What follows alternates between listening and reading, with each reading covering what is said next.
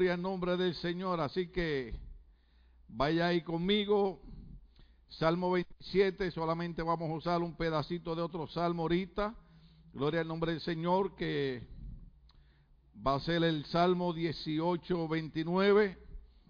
Pero nos vamos a concentrar mayormente en el Salmo 27. Eh, eh, no hay cosa más hermosa que eh, hablar de un hombre que aunque tenía una experiencia tan poderosa con Dios, eh, de tal manera que me gusta cuando Dios habla de él, dice, eh, me he provisto de un rey cuyo corazón es semejante al mío, y muchos buenos predicadores y pastores han explicado, ¿verdad?, la, la, la, la vida de este hombre llamado Rey David, de cuántos errores cometía, más su corazón, sin embargo, siempre estaba dispuesto a humillarse delante de Dios, a pedirle perdón a Dios y tratar de agradar a Dios. Eh, eh, eh, me gusta porque era un hombre que la religión no logró controlar su mente, no logró controlar su corazón. Él sabía que lo importante era tener una relación con Dios y, como cantaban los hijos de Asaf ahorita, eh, Dios me llama su amigo, él había entendido que no solamente Abraham, sino que también él y nosotros podemos decir que Dios es nuestro amigo y que él nos llama a nosotros amigos de él. Entonces, cuando escribe en este, en este salmo, que fueron eh, cánticos y, y plegarias y oraciones que se usaron no solamente en los tiempos de David, sino también en la iglesia primitiva, en las primeras iglesias que empezaron y ahora nuevamente Muchos eh, eh, adoradores en la iglesia están volviendo a escribir himnos basados en los salmos, porque los salmos no solamente eran cánticos, sino eran súplicas, eran declaraciones, eran manifestaciones a corazón abierto delante del Señor. Y cuando él escribe en este Salmo 27, del verso 1 al 6, es donde vamos a hablar de de cómo el salmista sabía que podía tener seguridad personal en Dios. Y de una manera sencilla lo, vamos a compartir. Eh, ¿Cuál sería la experiencia? ¿Cuál sería eh, eh, el toque cuando los muchachos cantaban eso himnos ahorita? Yo sentía un gozo en mi corazón y sentí una realidad de que, repito, de que Dios es amigo de nosotros y de que Él es el vencedor y que, y que nos postramos delante de Él y, y cuando usted a través de los años usted logra vencer eh, los conceptos y las prohibiciones religiosas y entra en una relación con Dios y ya no vive en pecado y no hace cosas malas, no porque la religión lo prohíbe, sino porque ahora usted es amigo de Dios y usted quiere agradar a ese amigo y usted quiere que su amigo se sienta bien con usted. Eh, y, humanamente, nosotros cuando tenemos amigos no, no, no queremos ofenderlo, a veces queremos darle un consejo, pero decimos, se, se puede sentir mal. Y así es Dios con nosotros. Entonces nosotros vivimos una vida, eh, eh, podríamos decir, de santidad, no por las prohibiciones religiosas, sino porque Él es nuestro amigo. Entonces, en esa relación profunda que tenía este hombre llamado Rey David, que cuántos problemas tenía en su vida. Yo tengo un mensaje que prediqué aquí que quiero volverlo a traer, que le titulé La lucha personal. Pero ¿Qué, relación había este hombre que cuando, cuando escribe el Señor dice, el Señor es mi luz? hizo un alto ahí intencionalmente porque cuando él escribe el salmo y dice, el Señor es mi luz, recuerde que es una relación que él está haciendo con el Salmo 23. Acuérdese que ese salmo dice, aunque yo ande en valle de sombras y de muerte. Entonces, cuando él está diciendo, el Señor es mi luz, está refiriendo, me he encontrado en momentos de oscuridad, me he encontrado en momentos de problemas, me he encontrado en momentos de enfermedad, me he encontrado en momentos de incomprensión, me he encontrado en momentos de soledad. ¿Se acuerdan cuando Cristo en la cruz decía, eh, lama, lama, sabatani, Dios mío, Dios mío, ¿por qué me has abandonado? Y, y muchas veces nosotros los cristianos nos sentimos así. Muchas veces, a mí me ha pasado personalmente, a veces uno, uno cree que es uno solo el que está pasando por eso. Cuando la Biblia dice que todos los hermanos alrededor del mundo también están pasando por las mismas pruebas que pasamos cada uno de nosotros. Por eso es que intencionalmente quise hacer un alto cuando él expresa, el Señor es mi luz.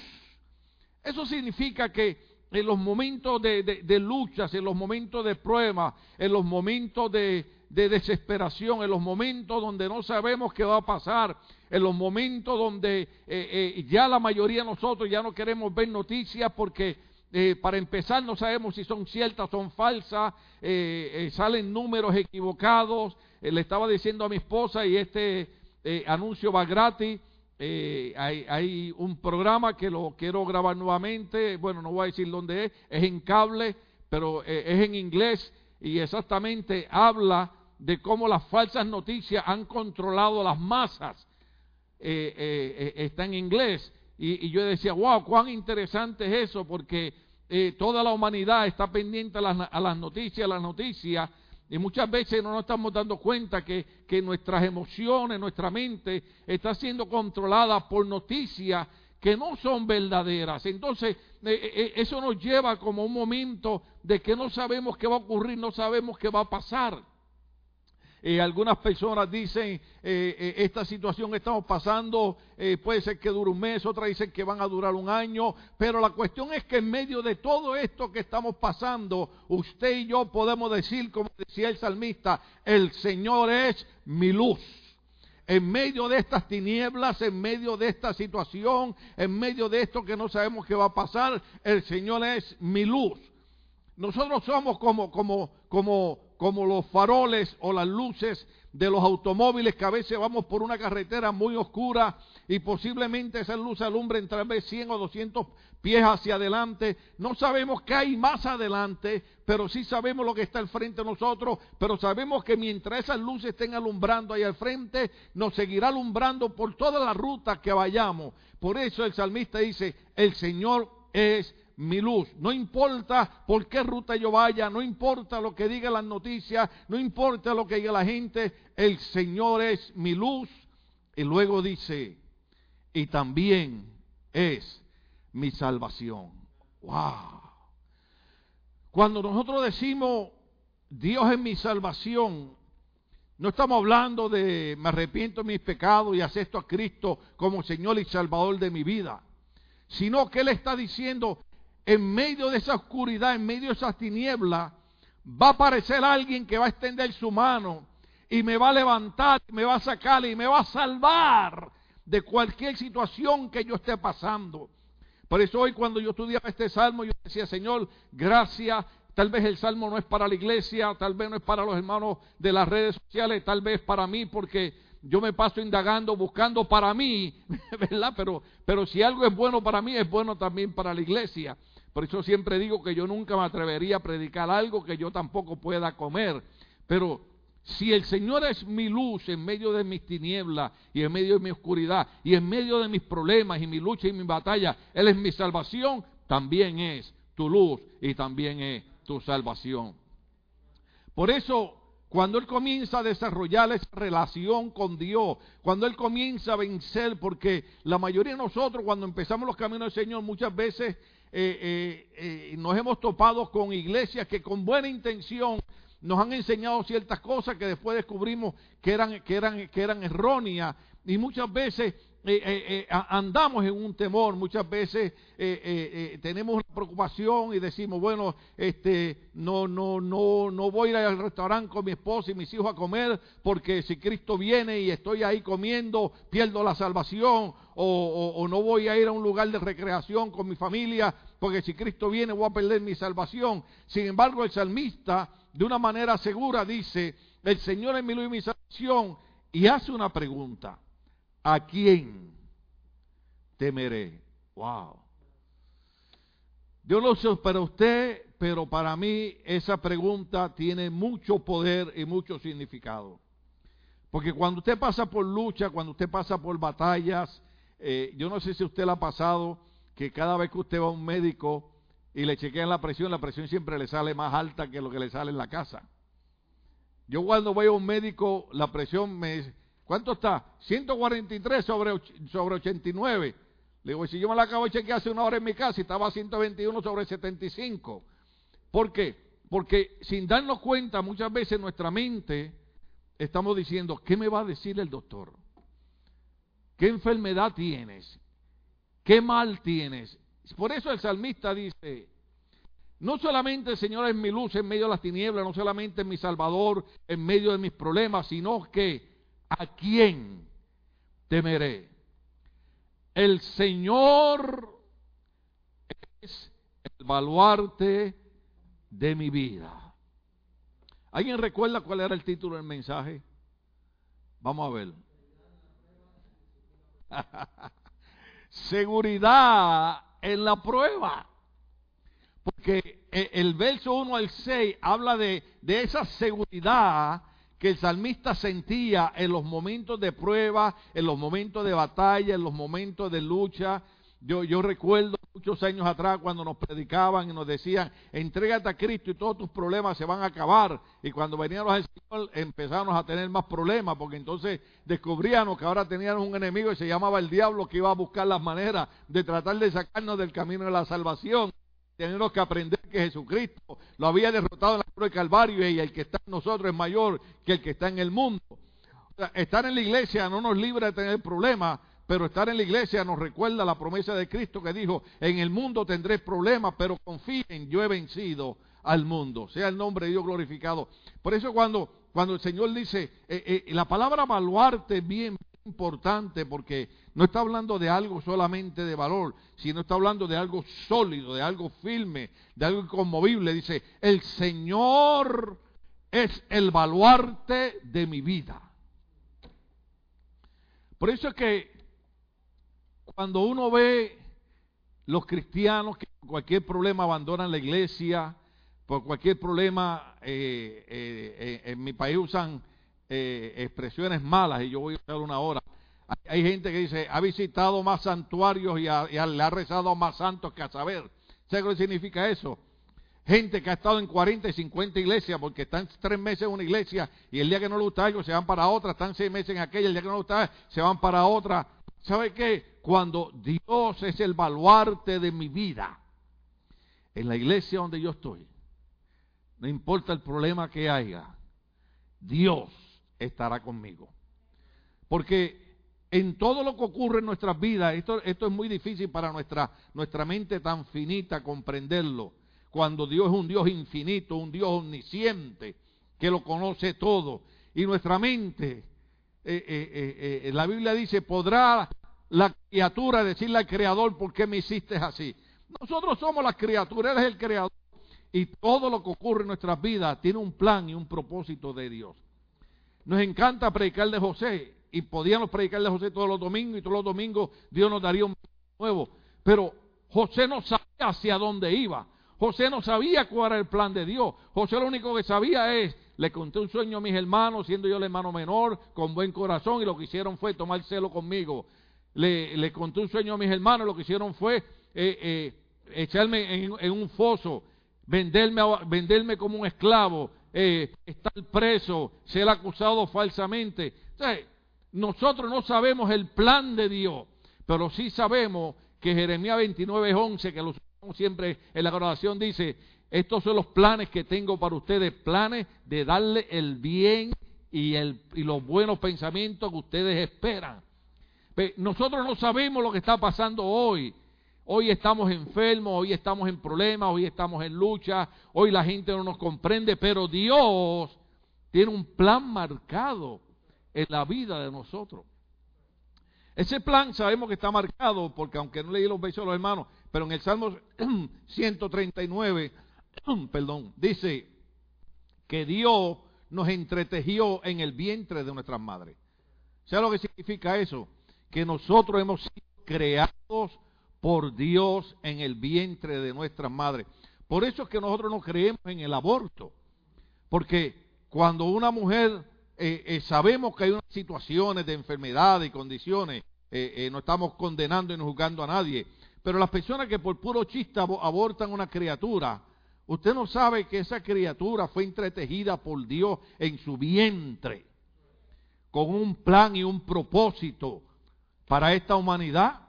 Por eso todos estos grandes movimientos que hoy están haciendo reclamos, y están haciendo reclamos porque lo que quieren es salvar vidas cuando están matando niños inocentes. Yo no sé de qué están hablando, porque Dios nos entretejió a cada uno de nosotros en el vientre de nuestra madre con un plan y un propósito. Nadie llega a esta vida, sea rico, sea pobre, sin un plan y un propósito de parte del Señor. Por eso es que el salmista dice, el Señor es mi baluarte. ¡Wow! Qué tremenda esas palabras. Dice, eh, eh, eh, esa palabra está tremenda, eso yo me lo tengo que aprender de memoria, ese salmo, toda esta semana me lo tengo que estar practicando y aprendérmelo de memoria. Porque luego, después que él dice, si el Señor es mi baluarte, ¿quién podrá amedrentarme? La palabra de mentarme significa, ¿quién me podrá meter miedo? ¿Qué coronavirus me puede meter miedo a mí cuando Dios es mi baluarte? ¿Qué prohibición del gobierno me puede meter miedo o me puede amedrentar cuando Dios es baluarte? Esa, esa, esa, esa, es la, la, la, la, seguridad. En esa súplica que él le está haciendo a Dios en estos primeros seis versos, está haciendo unas declaraciones tan poderosas, hermano, que cuando yo leía ese salmo hoy decía, wow, perdóneme la expresión, qué tontos somos a veces yo mismo como pastor a veces me preocupo y digo, oh Señor, esto y aquello y lo otro y, y esto. Y de momento el Señor me dice, ¿leíste ese salmo? ¿Leíste la súplica de David? Como David dice, ¿quién podrá amedrentarme cuando yo soy el baluarte de su vida? Y la pregunta es, ¿quién podrá amedrentarnos cuando Dios es el baluarte de Ministerio Bautista Logo. Sea el nombre de Dios glorificado. A Él le damos toda gloria y a Él le damos toda honra. En el siguiente verso Él sigue hablando y sigue diciendo, ay Señor, danos tiempo para este maravilloso tema. Cuando los malvados, oh aleluya. Déjeme decirle algo, hoy yo estaba leyendo algo que me impresionó, lo compartí en los medios sociales. Usted sabe que están amenazando con quemar las iglesias que a través del, hermano Jay Século, Dios lo bendiga, uso su nombre, ¿verdad? Han levantado una demanda por las prohibiciones que el gobernador puso de que no se cante en las iglesias, de que la gente no se reúna en la iglesia. Yo respeto la opinión de pastores que dicen, oh, no, no nos ha prohibido los cultos, solamente nos ha mandado al parking de la iglesia. Hermano, a nosotros que somos reyes y sacerdotes del reino de Dios, un hombre humano que está bajo el gobierno de Dios, que está ahí porque Dios permitió que estuviera ahí, está diciendo nosotros que demos culto afuera. Bueno, las iglesias que tengan dinero para comprar carpa y vivan en el lugar donde se los permitan, sea el nombre de Dios glorificado, hágalo. Pero tenemos montones de hermanos fieles a Dios que no pueden hacerlo. Y a esos hermanos yo quiero decirles que cuando los malvados, esos enemigos, esta gente que no quiere saber de Dios, como dije en el mensaje anterior, estos movimientos que quieren eliminar todas las estatuas que simbolizan a Jesucristo. Nosotros no adoramos estatuas, nosotros creemos que el único camino de salvación es Cristo. Pero estas estatuas son algo simbólico de nuestras religiones o de nuestra fe. Pero están diciendo hay que eliminar todas las estatuas de Jesús porque eso simboliza un cierto color en particular. Hay malvados, hay gente que donde nos ve los pies nos quiere ver la cabeza. No todo el mundo nos quiere bien. Los cristianos estamos siendo mal mirados por muchos movimientos porque hemos predicado la verdad del Evangelio. Somos mirados mal por movimientos porque creemos que la familia la formó Dios. Y cuando Dios formó la familia, creó a un hombre y dijo, no es bueno que el hombre esté solo y le creó una mujer y con esa mujer tuvo dos hijos. Y de ahí vienen todas las familias de la tierra. Y hay gente que, que son enemigos de nosotros porque nosotros creemos eso. Respetamos la ideología de cada persona. Pero ¿por qué no respetan nuestra ideología también? Pero el salmista decía, cuando los malvados avanzan contra mí para devorar mis carnes, wow, no vienen con buenas intenciones los malvados, los enemigos de la iglesia cristiana, no vienen con buenas intenciones. Él dice, vienen a devorar mis carnes. Hermanos, estamos hablando serio. Imagínense unos buitres en el desierto con alguien que acaba de morir y los buitres vienen a empezar a picar su cuerpo y a devorar sus carnes. Así, así, así de grave lo está poniendo el salmista. Y el salmista dice, cuando los malvados avanzan contra mí para devorar mis carnes, cuando mis enemigos, oye esa palabra, cuando mis enemigos y adversarios Iglesia, ¿cuándo vamos a abrir los ojos? Yo le digo a mis hijas, ustedes tienen que tener cuidado donde entran y salen. Nosotros andamos con una mente limpia, nosotros andamos con una mente de no hacerle daño a nadie, nuestra mente es amar a la gente, nuestra mente es ayudar a la gente, cooperar con la gente. Pero déjeme decirle, hay mucha gente que lo que tiene en su mente es pudrición y es maldad. Y el salmista dice, cuando mis enemigos y adversarios me atacan, Oh, aleluya. Son ellos. Oh, me gusta como lo dice. Yo, yo, yo, creo, yo creo que David agarró fuerza ahí, hermano. Yo creo que David agarró fuerza y dijo, son ellos los que tropiezan y caen. Hay un verso bíblico que ustedes que saben más Biblia que yo lo encontrarán, pero hay un verso bíblico que dice que aquel que abre un hoyo para mí será tumba abierta para él. Ese es el Dios de nosotros. Por eso es que Él dice, ellos tropiezan y ellos se caen. Sigue por ahí para abajo. Esto está bueno. Esta parte me gusta. La cantamos aquí. Aun cuando un ejército me asedie. Asedial es cuando te rodean. ¿Se acuerdan el corito? Aunque un ejército se levante contra mí. Pues dice, aunque un ejército me asedie. Oh Espíritu Santo, gracias por esta palabra maravillosa. No temerá mi corazón. El, un ejército rodeándome. Un ejército. Usted sabe lo que viene un ejército Viene a destruirte. Y él dice, aunque un ejército me asedie, no temerá mi corazón. Aun cuando una guerra estalle contra mí, yo mantendré la confianza. Hermano, y en los días que vivimos, lo único que nos queda es mantener nuestra confianza en Dios.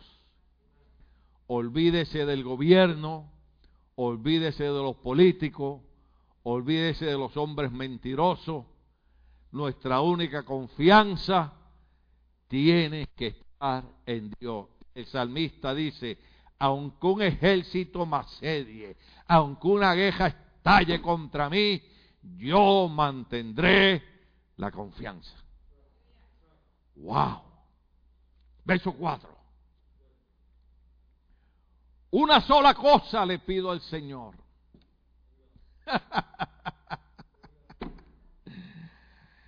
Mire, yo lo quería poner en Facebook, pero a, mí, ustedes saben que una de mis debilidades es que a mí no me gusta pelear con nadie. Cuando yo no era cristiano, esa era mi vida. La vida de las peleas, la vida de la maldad, la vida del crimen, todas esas cosas. Luego cuando vine a Cristo, no sé, me metí tanto en la palabra de Dios que creo que eso me sobrepasé. Pero el salmista dice, el salmista dice, y digo esto por la gente que ponen en los medios sociales que no es necesario reunirse en las cuatro paredes. Yo entiendo que la iglesia somos nosotros. Y yo entiendo que el Espíritu Santo habita en cada uno de nosotros. Pero las cuatro paredes que llaman el templo son importantes.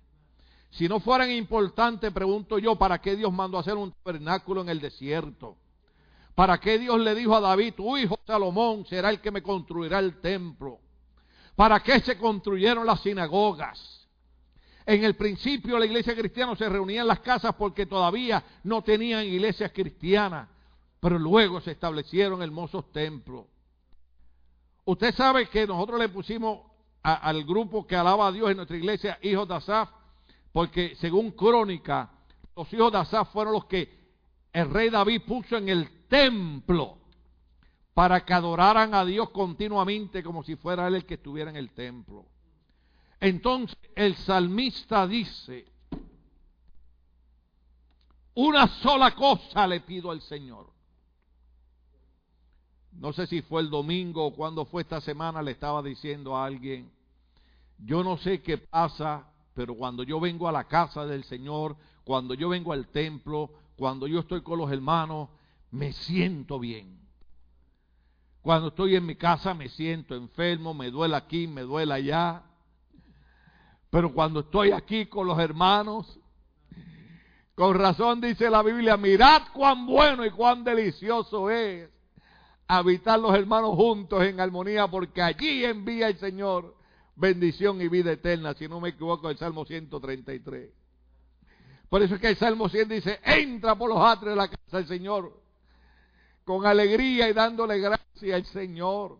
Porque donde están dos o más reunidos en su nombre, la Biblia dice, ahí estoy yo. Él está donde están dos o más reunidos.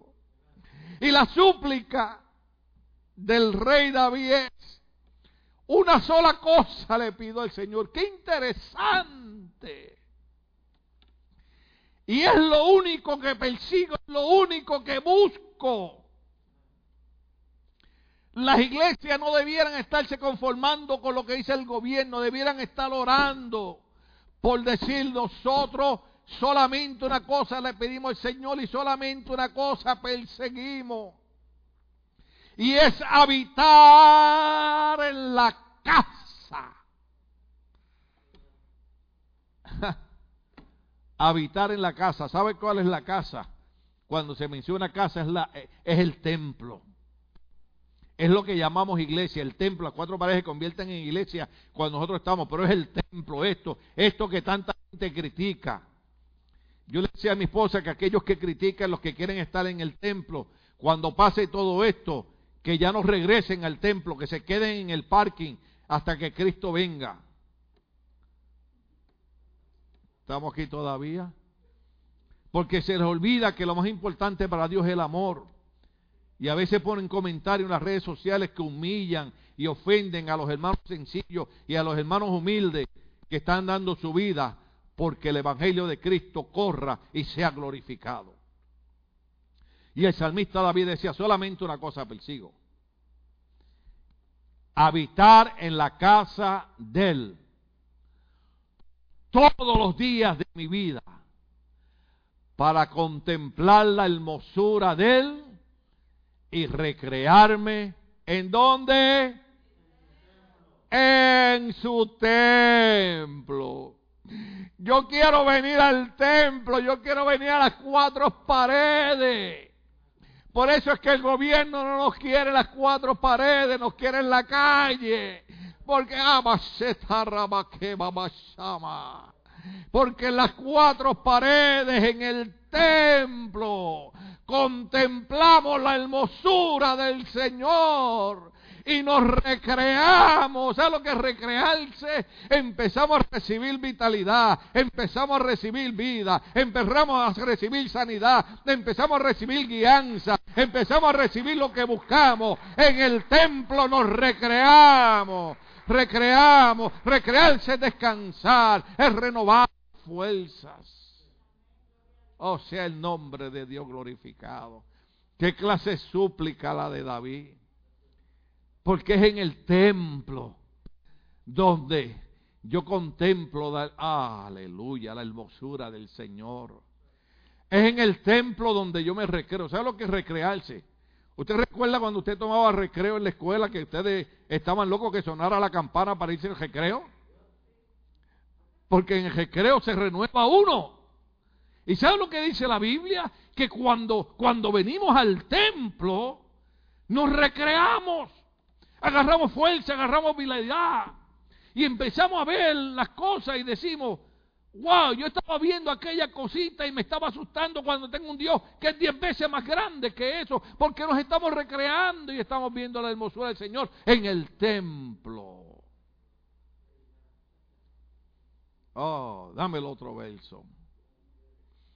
Verso 5, verso, 5, usted tiene que leerlo conmigo.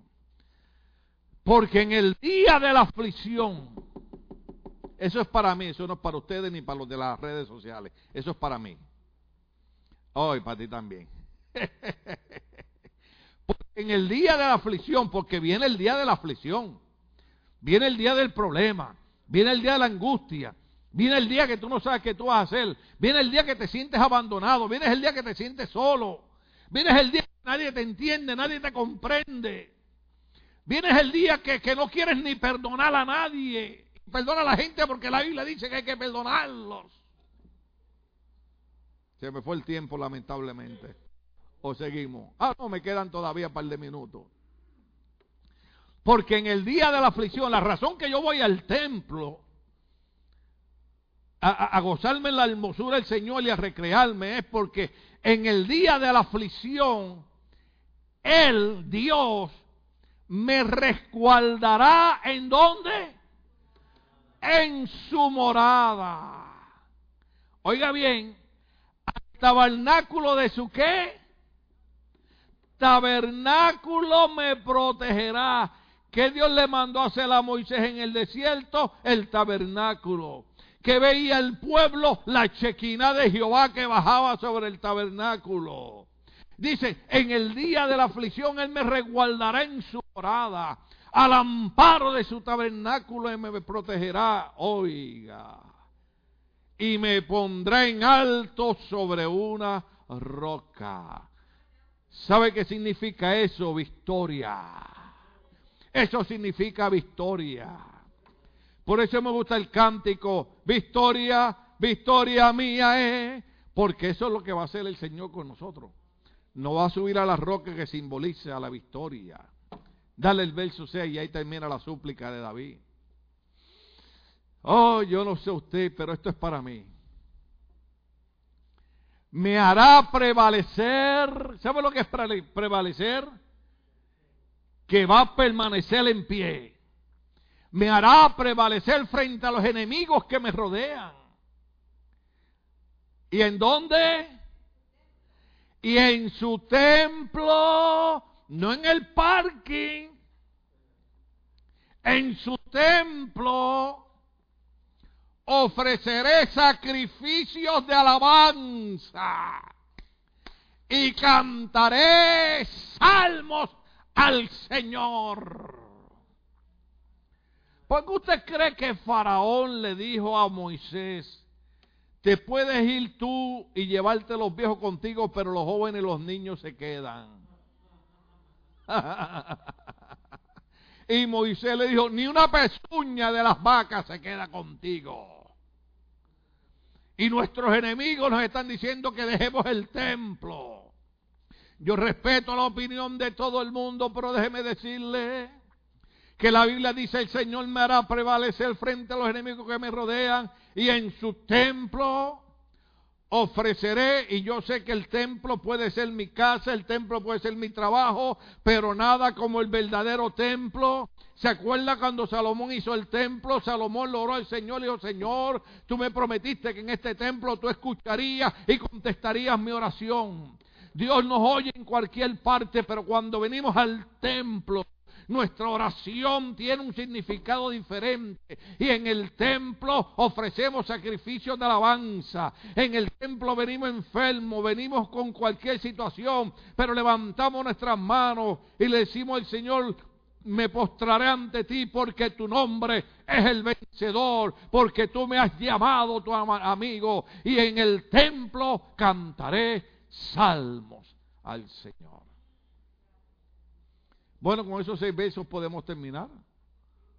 O le, o le, damos a la otra parte. ¿Cuál era la otra parte? Porque la primera, la primera era la súplica. Vamos a ver quién se acuerda que es la otra parte. Ah, porque, porque seguridad, la prueba son los primeros seis versos, pero después viene una súplica personal del, del rey David. Aleluya. Ponme, ponme, ponme, el verso 7.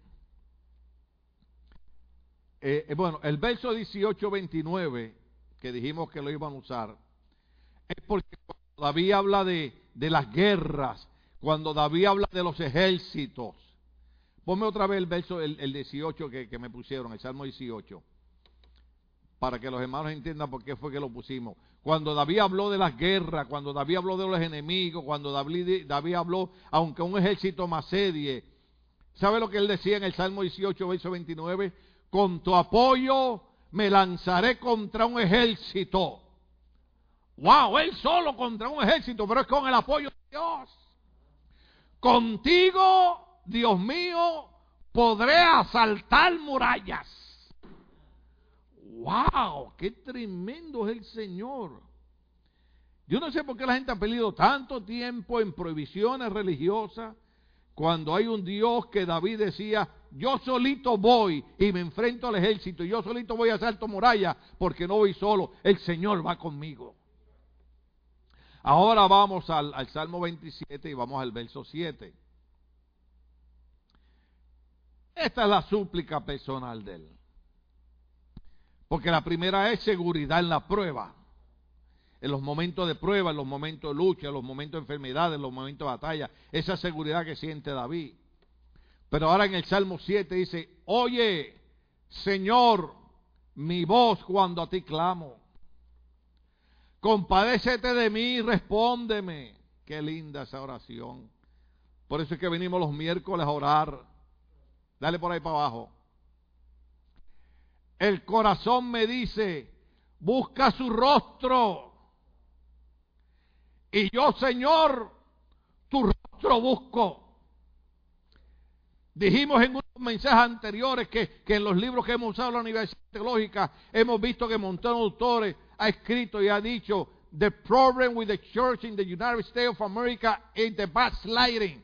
El problema con la iglesia en Estados Unidos de América es que se ha apartado del Señor, ha dejado de buscar el rostro del Señor. Pero el salmista decía, mi corazón me dice, busca su rostro y yo, Señor, tu rostro busco.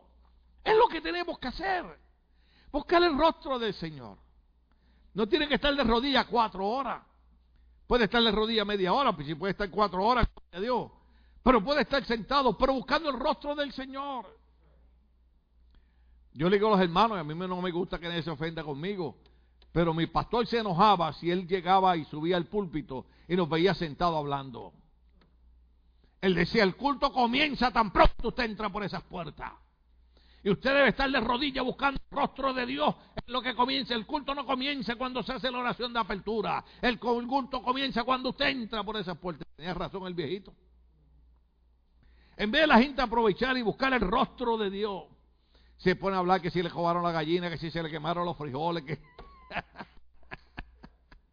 Busca el rostro del Señor. Dale por ahí para abajo. No te escondas de mí. No rechaces en tu enojo a este siervo tuyo. Oh, qué lindo. Fíjese, el rey se está diciendo, yo lo que soy soy un sirviente tuyo.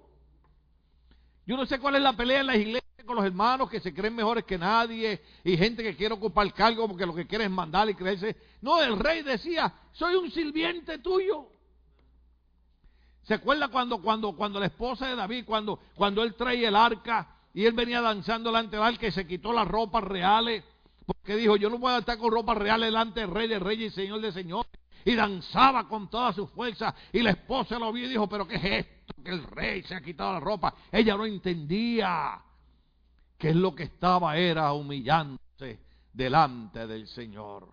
Cuando aplaudimos, cuando danzamos, cuando gritamos, no es religión, es que somos simples siervos del Señor.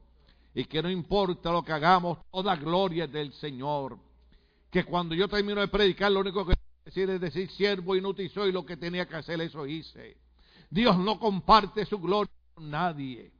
¿Por qué queremos ponernos títulos y creernos mejor que nadie? Gloria a Dios por los títulos que sostienen. Nosotros tuvimos aquí graduación de la Universidad Teológica y algunos sacaron el bachillerato, otros maestría, otros doctorado. Gloria a Dios. Hay que estudiar teología, hay que conocer de la doctrina bíblica. Pero que eso no empañe que el único que merece gloria y merece honra se llama Jesucristo el Rey de Reyes y Señor de Señores. No te escondas de mí, no rechaces en tu enojo a este siervo tuyo, porque tú has sido mi ayuda. Oh, Cuando todo el mundo nos da la espalda, hermano. Dios nunca nos da la espalda, aunque tu padre y tu madre te dejaren, Jehová con todo te recogerá. Nunca nos da la espalda.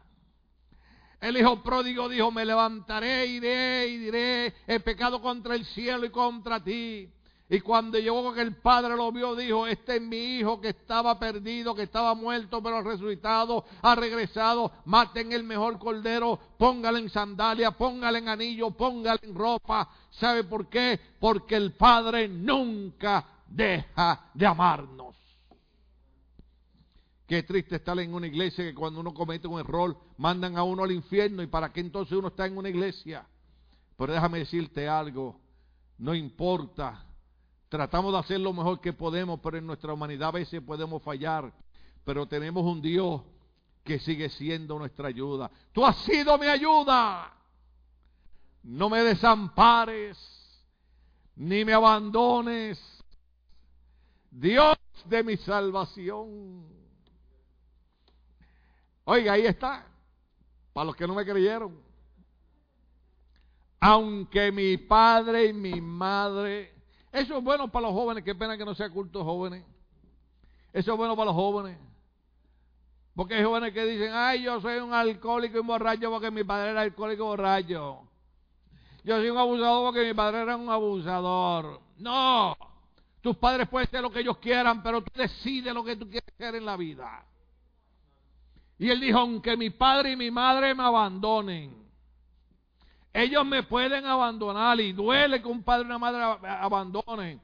Pero él dice, pero el Señor me recibirá en sus brazos. ¡Wow! Dale por ahí para abajo. Qué tremendo está esto. Me gusta porque una de las cosas que los, que los cristianos tenemos que hacer, él recomienda en este verso, guíame. Mire, yo toda la noche, mi esposa a veces me oye, yo toda la noche cuando me acuesto, Señor, guíame con tu Espíritu Santo, necesito la guianza tuya, tengo tantas cosas en mi cabeza, tengo tantas cosas en mi mente, tengo tantas decisiones que tomar, tengo que, necesito que me guíes. Necesito consultar las piedras de Turín ni Turín como hacían en el Antiguo Testamento. Necesito la guianza del Espíritu Santo. La Biblia dice los guiados por el Espíritu de Dios, los tales son los hijos de Dios. Y él dice, guíame, Señor, por tu camino. Dirígeme por la senda de rectitud. ¿Te mira lo que quería hacer el salmista? El salmista no quería abusar del amor ni de la gracia de Dios. El salmista quería vivir en rectitud. Guíame por la senda de rectitud por causa de los que me acechan.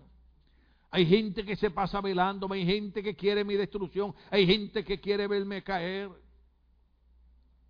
Lamentablemente yo tengo que decirle una vez un compañero de ministerio, muchos años atrás, no tiene que ver nada con nosotros, de otra iglesia, pero yo lo conocía. Lamentablemente este hombre abandonó su iglesia y cayó en un pecado moral. Y alguien que estaba en esta iglesia que yo pensé que me amaba, que me quería, dijo, ¿cuánto me hubiera gustado que hubiera sido el pastor Tim Mejía que le hubiera pasado eso? ¡Wow! A él lo que se le olvidó es que Dios me cuida, que Dios me guía y que yo camino con los pies en la tierra y que yo nunca me he creído mejor que nadie y que he orado por gente y Dios la bautiza con el Espíritu Santo y que he ministrado a gente endemoniada y los demonios han salido gritando y que he orado y gente ha recibido y he visto grandes cosas y prediqué en las cárceles y prediqué en los hospitales y prediqué en las calles y entré en lugares donde la policía no entraba y prediqué entre medio de borrachos y drogadictos hice muchas cosas para Dios. La gente ve ahora uno sentado en una silla, ve a uno mayor pero no saben cuánto trabajamos para Dios. ¿Sabe qué? Una de nuestras oraciones al Señor no importa porque la idea no es empezar a exterminar este camino. Y siempre le pedimos al Señor, quiero caminar en el camino de rectitud por aquellos que me acechan, por aquellos que a veces aparentan ser tus amigos y no lo son. Pero Él dice, no me entregues al capricho de mis adversarios, pues contra mí se levantan falsos testigos que respiran violencia. Eso lo vemos a cada rato. Hombres buenos de Dios que predican y usted ve cuántos sinvergüenza en las redes sociales salen diciendo cuánta basura de ellos. Falsos testigos tratando de manchar el buen nombre de hombres y mujeres que están trabajando para la obra del Señor. Yo conozco un hombre que oro por él, tiene como 80 y, no quiero decir el nombre Cindy, pero tú sabes quién estoy hablando. ¿Como cuántos años tiene ya? ¿85 ya tiene? Bueno, la última vez tenía 83 y eso hace como tres años. ya le di el número, tiene como 85. Y muchos años atrás le escribí una carta y yo la leí y yo lloré, porque cuando él escribió lloró. Y Dios lo llamó desde joven a predicar y él se montaba en las lanchas por el río Amazonas donde estaban las pirañas, que en las iglesias también hay, alabado sea Dios.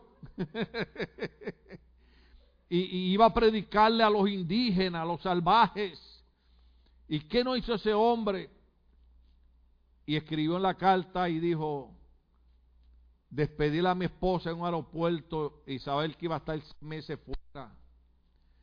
Y un día llegar y descubrir que mis hijos ya eran hombres y alguno de ellos ya estaba casado y yo no pude disfrutar a mi esposa ni a mis hijos porque quise obedecer el mandamiento de llevar el evangelio donde nadie quería ir. Porque es fácil predicar una iglesia donde te dan una buena ofrenda, donde hay aire acondicionado y hay sillas y hay equipo. Lo que no es fácil es a meterse tres o seis meses en un lugar donde si tú no te comes la cabeza un mono te matan. Eso tuvo que hacer este hombre. Porque casi que cocinó un mono y le dio la cabeza y si no se la comía lo mataban. Y él por predicar el evangelio comía hasta de aquella comida. Por eso es que Dios no me llamó al campo misionero. y doy gloria a Dios que me llamó al pastorado donde hay arroz con gandula y empanadilla y alcapurria y domplín y sorullo. Alabado sea Dios. Eso es comida santa del tercer cielo. En el verso 3 él dice, pero una cosa estoy seguro. Wow.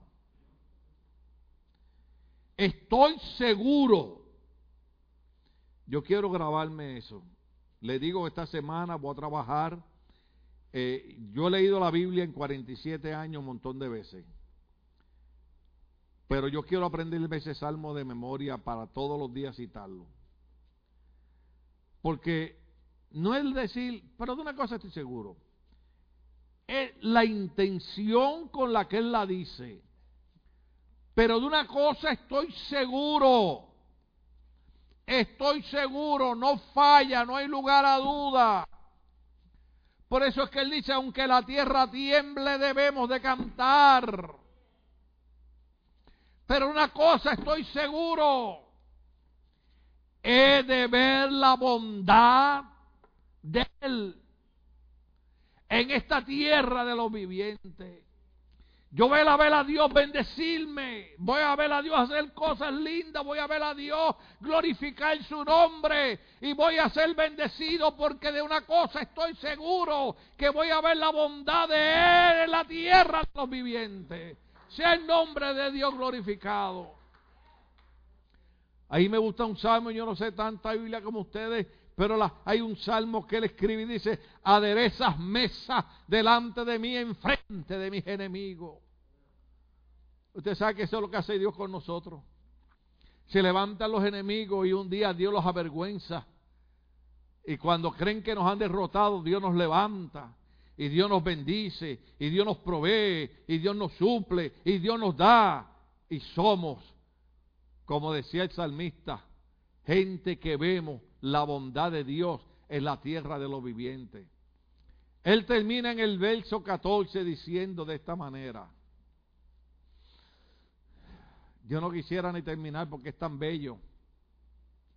Pero él me dice a mí, no sea usted, yo no soy el predicador que tiro para allá, yo tiro para acá. ¿Ok? Yo estudio y digo, no, Señor, esto es para mí, ¿para qué se lo voy a predicar a la iglesia? Esto es mío. Pero es como si Dios me dijera, no seas egoísta. Si es bueno para ti, es bueno para ellos. Usted sabe, cuando yo estudiaba ese salmo, sinceramente se me aguaron los ojos porque, honestamente, ¿cuántas veces dudamos del Señor? Dudamos de Dios. Y yo a he visto predicadores, ¡ah! Que se comen los niños crudos, decimos en mi país. Y después usted los ve perdidos en una cantina emborrachándose como si nunca hubieran estado en un altar santo.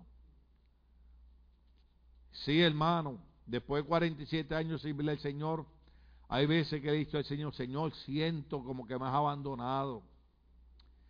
Siento como que, ah, caray, Señor, tantos años tratando de hacer el bien y... Pero sabe, cuando leí este salmo, era como Dios contestándome. Porque hay veces que le digo a Dios, Señor, cuando vivía aquella vida loca, la gente no se metía conmigo. Pero ahora yo sé que no se meten conmigo, se meten con el Señor. Porque Jesucristo le dijo a los discípulos, cuando los rechazan ustedes, no a ustedes que los rechazan, es a mí que me están rechazando. Pero eh, cuando yo leí este último verso, yo lo tomé para mí. Si usted lo quiere tomar para usted, lo voy a compartir con usted. Pon tu esperanza en el Señor. Wow. Pon tu esperanza en el Señor. Y yo he escuchado buenos predicadores y muchos hombres de fe que dicen que no, que esa palabra esperanza no se puede usar, que hay que tener fe, fe, fe, fe. Pero la Biblia dice, pon tu esperanza en el Señor.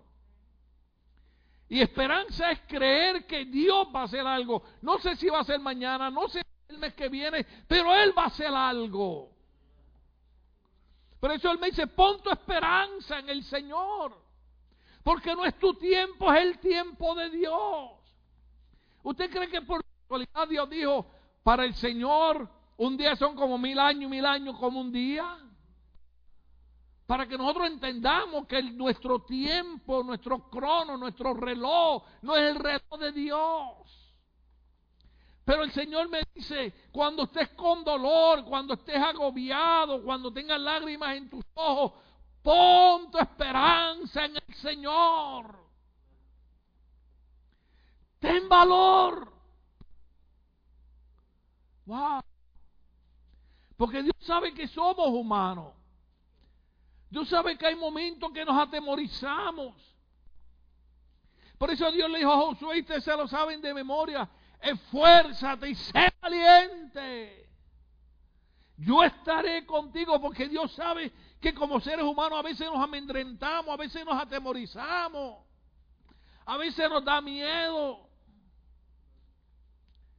Yo hablaba con un pastor amigo mío. Ay, se me fue el tiempo. Seguimos. Hablaba con un pastor amigo mío y le dije a mi esposa, ella lo conoció. Él está en Florida. Y me dijo, siervo, estoy enfermo, estoy en un tratamiento, eh, me dan unos mareos que me caigo al piso, me desmayo. Eh, y me empezó a contar. Y yo le dije a mi esposa, este hombre con el que yo estoy hablando, nadie me lo contó. Este es un hombre que cuando dobla rodillas puede estar cuatro horas de rodillas orando, orando, orando de verdad, hablando con Dios. Es un hombre que sabe meterse a las seis de la tarde en oración y estar hasta las seis de la mañana de rodillas orando y clamando a Dios. Es un hombre que sabe orar y ayunar y, y es estar en dos y tres días en ayuno y oración. Es un hombre que yo le dije a mi esposa, lo único que necesita es que le salgan alas porque yo conozco a este hombre por más de 40 años. Esto ha sido un hombre consagrado, dedicado, eh, servidor de Dios. Y la pregunta es, ¿cómo un hombre que ha servido a Dios con tanta fidelidad esté en esa condición. A mí me rompió el corazón. Pero ¿sabe lo que dice Dios? Ten valor.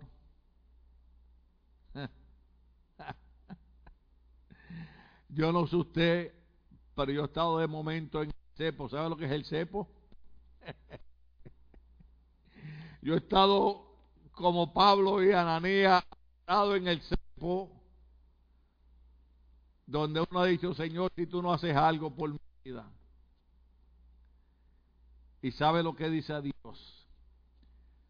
Cobra ánimo. Aleluya. Cobra ánimo. Hey, ven a la iglesia. Lee la Biblia. Alaba a Dios. Oh. Dile a Dios, quiero que me llenes de tu Espíritu Santo. Quiero hablar en lenguas. Quiero que mi espíritu hable misterios contigo. Cobra ánimo. La Biblia dice, oiganme bien los hombres, la Biblia dice, portaos varonilmente. Es triste ver que nuestra sociedad ha dañado a los hombres. Gloria a Dios por los viejitos que supieron darnos con un buen pedazo de palo cuando nos veían medio de biluchos. Sea el nombre de Dios glorificado. Nos decían, usted nació hombre y muere hombre. Aleluya. Por eso dice el Señor, cobra ánimo. O sea, hay gente que viene, alguien infestado por, por una mente demoníaca. Ay, no me gusta la iglesia porque, ay, los cánticos de hoy fueron cánticos muy suaves. Hoy el pastor nos hizo un llamado al altar. Mira, si yo te tengo que estar llamando al altar todos los días, significa que tú nunca te has entregado a Cristo. Otros creemos en orar por la gente. Hay días que hacemos un llamado y bendecimos a la gente, oramos a la gente. Pero todo aquel que tenga encuentro con Cristo sabe que puede entrar y salir porque sabe que está seguro en las manos del Señor. Cobra ánimo. Aleluya. Cobra ánimo.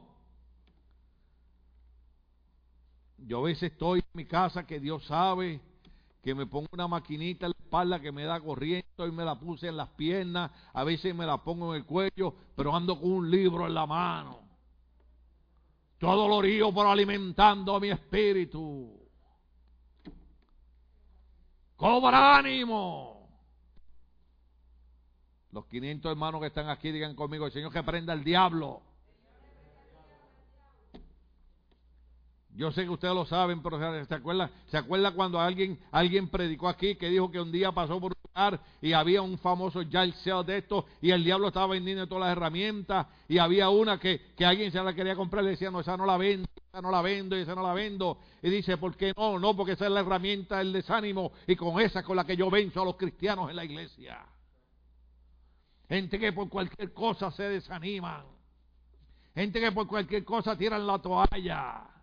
Gente que por cualquier cosa busca lugares donde se les agrade a ellos cuando ellos deben cobrar ánimo y decir, Señor, yo quiero buscar tu rostro. Cobra ánimo. Esto no es para ustedes, esto es para mí. Yo solo en mi casa leyendo el Salmo, Dios me decía, cobra ánimo. Aunque creas que estás loco.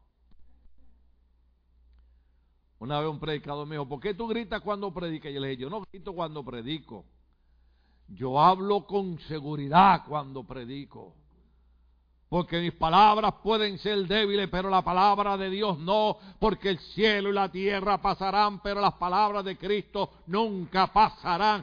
Sea el nombre de Dios glorificado. No gritamos, cobramos ánimo. Cobramos ánimo y dice, y pon tu esperanza en el Señor. No importa que vean nuestros ojos, La Biblia dice que nosotros no andamos por fe, eh, por vista, sino por fe. Nosotros andamos creyendo que Dios hará algo. Y por eso termina el salmista en aquella súplica personal, recibiendo una palabra del Señor.